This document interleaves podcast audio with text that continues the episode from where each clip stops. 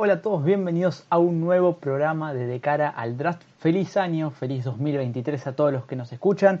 Eh, muchísimas gracias por todo el, comienzo del, podcast en 2022, a ustedes por, todo el apoyo y bueno, eh, siguiendo la temporada de College Football 2022, hablando un poco del draft también en algunos episodios, pero eh, antes que nada, antes de empezar a hablar de lo que va a ser la final colegial y bueno, también por, por este comienzo del, nuevo año, agradecerles a todos por, por el apoyo que le vienen dando, ya sea compartiendo, ya, sea escuchando, ya sea dándole me gusta, con todo lo que vienen haciendo, que bueno, nada, eh, siempre dan ganas de, hacer más. Esta semana, por X o Y motivo, nuevo año, el, lo sucedió con Hamlin en, el partido del lunes, hizo que ah, no se pudiera dar la situación de grabar un episodio hablando de lo que fueron las semifinales, que la verdad es que merecían un episodio. Habían sido semifinales las dos, por lo menos top 5 de las mejores en, el college football, es decir,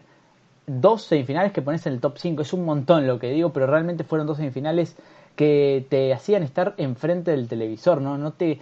En ningún momento te quitaban las, las ganas de, irte. Quizás en un momento el Ohio State Georgia parecía que estaba liquidado, pero el final que tuvo nada, eh, demuestra todo lo que es la esencia del college football y que nada, el, nuevo año 2023 sea con un, un, field goal fallado por Ohio State que lo termina dejando afuera de, de, esta final de conferencia.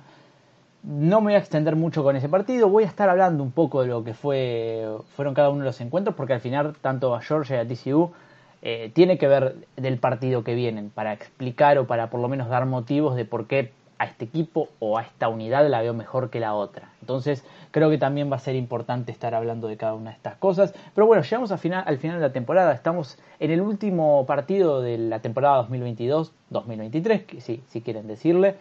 Y una de las últimas que va a traer este formato de playoff y que la verdad es que últimamente nos vayan trayendo muy buenas semifinales. Creo que eh, la que yo más recuerdo y la que más cariño le tengo es la de Oklahoma versus Georgia que fue una final, no solamente fue un Rose Bowl, que creo que te da un poco de romanticismo con lo que es una semifinal, sino que también fue, fue un partido eh, para el infarto. Y, estos fueron también así, entonces creo que se puede discutir que, este año vimos una de las mejores, eh, este año, esta temporada vimos una de las mejores semifinales en la historia de lo que es este formato de, de College Football Playoff de cuatro equipos.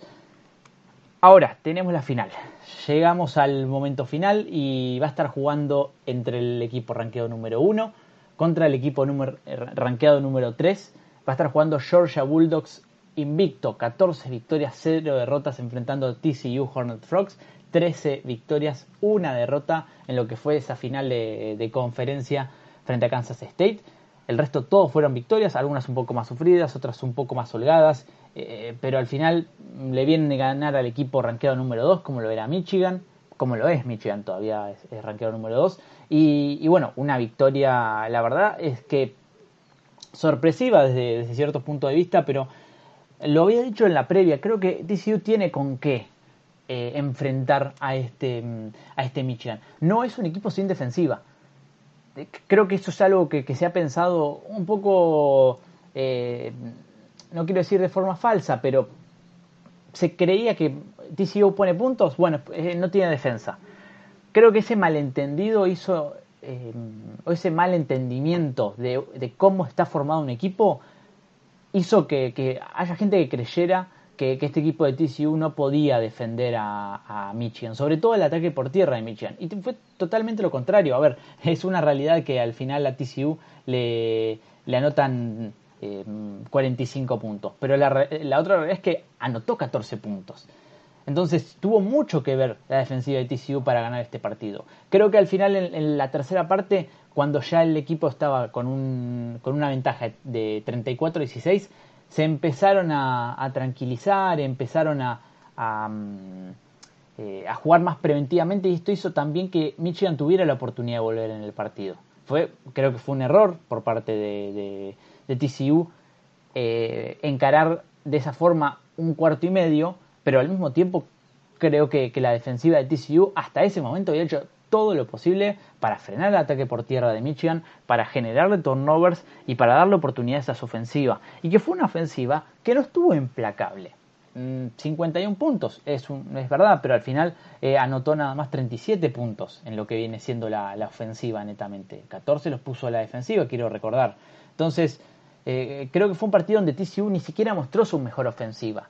Max Dugan no tuvo el mejor partido. El ratio de intercepciones una por una, es decir, un touchdown por una intercepción, no es para nada bueno. Está bien, tiene los dos touchdowns por, tiene el, sí, dos touchdowns por tierra en ese partido, pero eh, no fue un, encuentro donde la ofensiva arrasó eh, diestra y siniestra. Fue un partido donde creo que la ofensiva estuvo oportuna, pero que también cometió demasiados errores para hacer una semifinal.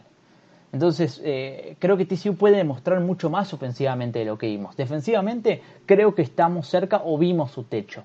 Lo que vienen a ser dos, dos, dos intercepciones retornadas para touchdown, eh, frenar el juego por tierra de, de Michigan, porque al final Donovan Smith eh, Donovan Edwards, running back de Michigan, tuvo 119 eh, yardas pero eh, por tierra, pero una de ellas, creo que si no me equivoco, un acarreo de 70 yardas la consiguieron recién en la primera jugada. Es decir, fue un... Eh,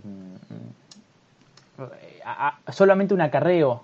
Si, si le sacamos ese, ese acarreo, ahí me explico mejor, si le sacamos ese acarreo, van a ser 40, 50 yardas las que tuvo en 22 intentos algo muy poco para lo que viene siendo un juego por tierra fenomenal como lo es el de, el de Michigan. Em, y, así también cuando lo frenaron en dos oportunidades en, en Red Zone, siendo un equipo Michigan que en Red Zone venía siendo de lo mejor, o, mejor dicho, que en temporada regular fue lo mejor en todo el college football.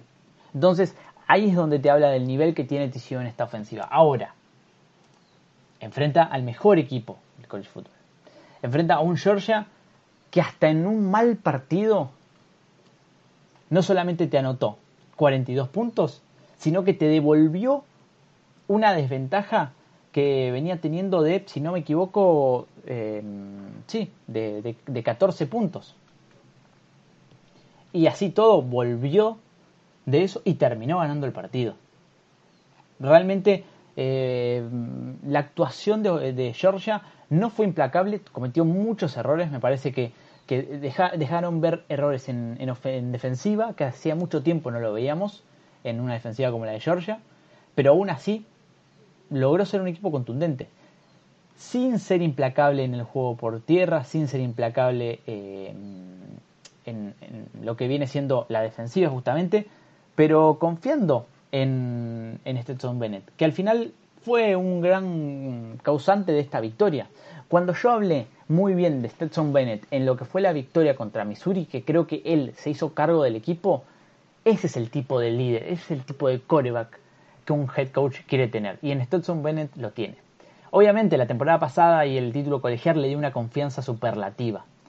Pero la evolución de este tipo de, de, este jugador, de, de tres años atrás hasta acá, ha sido fenomenal. Stetson Bennett perdió el puesto de titular hace un par de años. ¿Por qué? Por actuaciones malas. Por ser un coreback incapaz de, de, llevar una ofensiva adelante. Creo que Monkey, eh, tiene mucho que ver, el, el offensive coordinator en esto, pero la confianza que él se tiene y el saber que si me da una chance la voy a aprovechar, es algo pero impresionante dentro de un coreback de, college football. Em, si lo va a poder trasladar a la NFL es difícil, es complicado porque hay cosas que, Bennett creo que no las tiene, que un coreback NFL las necesita. Sobre todo para que una franquicia confíe en él. Ahora, como así hizo para ganarse el lugar en Georgia, ser campeón colegial y llegar a otra final y ser candidato a ganarla, ¿por qué no, se nos puede, por qué no puede ser un coreback titular en la NFL? Sin ser un jugador ni drafteado en primera ronda, ni drafteado en segundo día, quizás un, un coreback de tercer día que es suplente en un equipo, tener un coreback suplente así, ¿sabes la presión que le pone al coreback titular?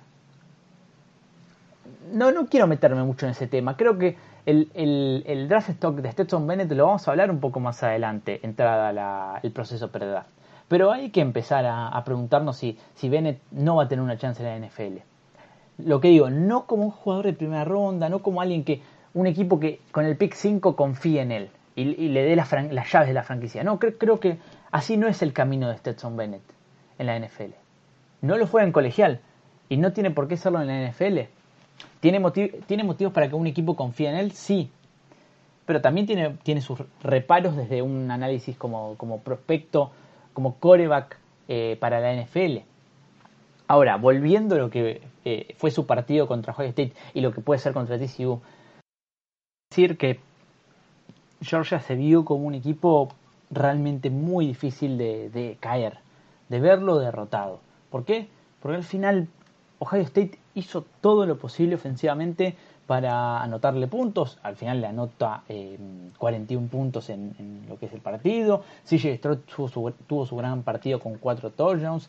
Además, el, juego por tierra no funcionó demasiado bien, pero, sí que hubo un juego por pase que no permitió que Georgia se acomodara nunca en el partido defensivamente. Recién en la última mitad pudieron haber ciertos eh, stops importantes, eh, o stands importantes, mejor dicho, dentro de la defensiva de Georgia.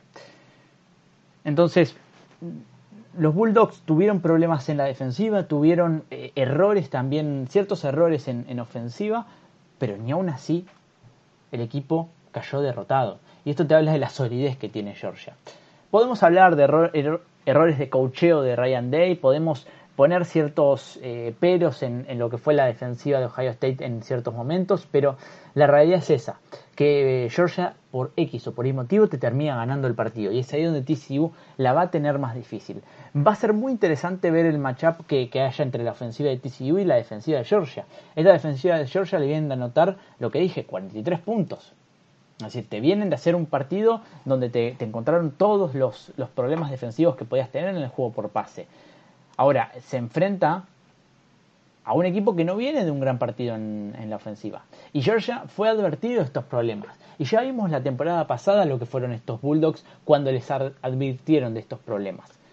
Cuando Georgia cayó derrotado contra Alabama en la final de conferencia del 2021, ajustó todos los errores que había tenido. Y no solamente lo hizo para el partido contra Michigan, sino lo hizo contra, para el partido más importante que fue la final colegial. Esos errores que había mostrado la defensiva en el partido de la final de conferencia no los mostró en la final de colegial. Y eso es lo que le terminó dando el título. Y, en esta oportunidad Georgia mostró errores defensivos, pero aún así ganó el partido.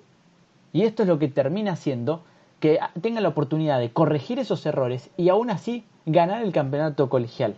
Ahí es donde nos muestra esa solidez de, la cual vemos en pocos equipos, eh, la verdad, y que Georgia lo viene mostrando. Hace mucho que no pierde un partido Georgia. El último partido fue justamente ese, la, final de conferencia contra, contra Alabama. En todo el 2022 no perdió un, partido. Podemos decir que en este 2023 ganó ese partido contra, contra Ohio State. Ahora, es un equipo que ha mostrado ciertos errores ha mostrado ciertos aristas dentro de esa defensiva. Y también en el ataque. Y creo que es, ahí donde TCU tiene que, ver su oportunidad. ¿Por qué? Porque TCU ya le ganó un equipo que muchos lo veían como ampliamente superior. Al final, si vos le preguntabas a, cualquier persona, te iba a decir que Michigan podía ganar bastante bien el partido. No que lo iba a, pasar por arriba a TCU, pero que era un, era un equipo que debía cómodamente ganarlo. Primero, por la gran defensiva que tiene. Y segundo, porque el ataque eh, eh, tiene un juego por tierra lo suficientemente bueno como para ganar el partido. Ahora, las dos cosas que dije son por las, mismas dos cosas de las cuales podemos decir que Georgia le puede ganar a, a, TCU. Es decir, podemos usar el mismo argumento. Y ahí es donde TCU se puede decir a sí mismo, somos capaces de ganar este partido. Nos va a costar, les va a costar un montón. Porque las dos cosas que dije Georgia se o se las multiplica o se le agrega muchas más. Porque Georgia no es solamente una gran defensiva, en términos generales, sino, eh, y, no solamente un ataque que, tiene un juego por tierra que lo hace funcionar, sino que también tiene un coreback que es ganador, tiene a un coach que sabe lo que es ganar un, campeonato colegial y que ha hecho un gran trabajo con, em, con el coacheo y con el desarrollo de varios de sus jugadores. Muchas cosas de, por, las cuales podemos creer que, eh, o podemos decir que Georgia es un equipo muchísimo más complicado que, que Michigan. Ahora, lo que dije antes, TCU le viene a ganar a un rival muy complicado. Le viene a ganar ni más ni menos que a Michigan. Un invicto esta temporada, un equipo que se lo había visto infalible en, los partidos importantes y, que TCU ahí es donde aprovechó sus, grandes oportunidades. Además, la única derrota que tiene TCU esta temporada fue por menos de tres, por, menos no, fue por tres puntos y fue en overtime. Es decir, es un equipo que también es muy difícil que caiga. Es un muy, es muy difícil verlo derrotado.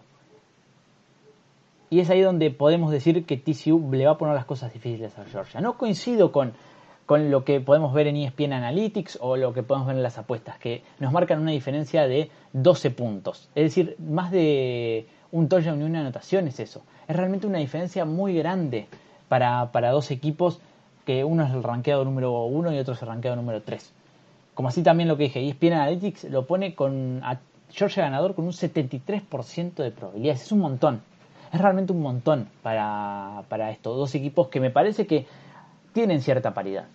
Creo que desde el, talento y desde el cocheo Georgia le puede sacar una diferencia y también desde la defensiva le puede sacar una diferencia, pero TCU ha mostrado la suficiente solidez como para creer que va a ser un equipo que pueda competir dentro de este partido. Lo que yo espero de este encuentro es un partido parecido relativamente a lo que fueron las finales de eh, a, las, a las semifinales en, el College Football Playoff, a lo que vimos hace una semana justamente.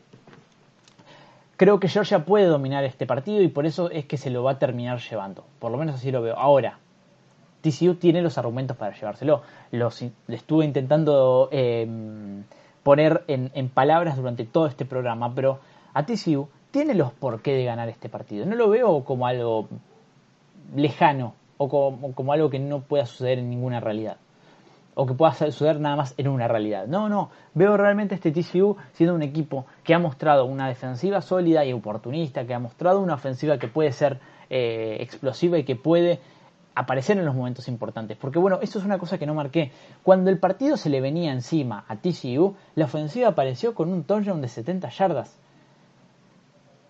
Eh, mm, cuando más lo necesitaban, apareció su principal receptor, apareció Quentin Johnston, y le dio al equipo un aire realmente impresionante. ¿Por qué? Porque consiguió una big play. Porque eh, si, si Johnston no eludía el tackle del defensivo de Michigan, a TCU se le venía la noche realmente.